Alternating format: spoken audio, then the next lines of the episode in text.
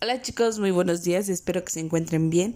Hoy es 10 de junio del 2021 y este audio corresponde a la materia de matemáticas con el tema medida, media y moda, donde estamos trabajando o aprendiendo a sacar este promedio de algunos datos que ya se nos presentan.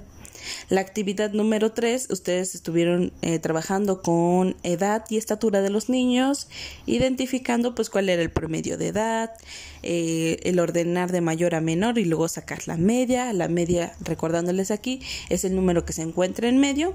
Y si hay dos, pues lo sumamos y lo dividimos entre dos.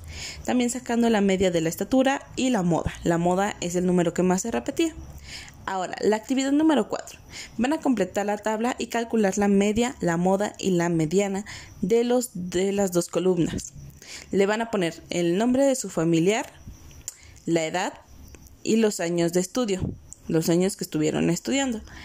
Y van a responder cuál es la media de edad, la media de... Em, la mediana de la edad, la moda de la edad la media de los años de estudio, la mediana de los años de estudio y la moda de los años de estudio. Entonces por ahí pues es sacar el promedio, la moda y la mediana, ¿sale?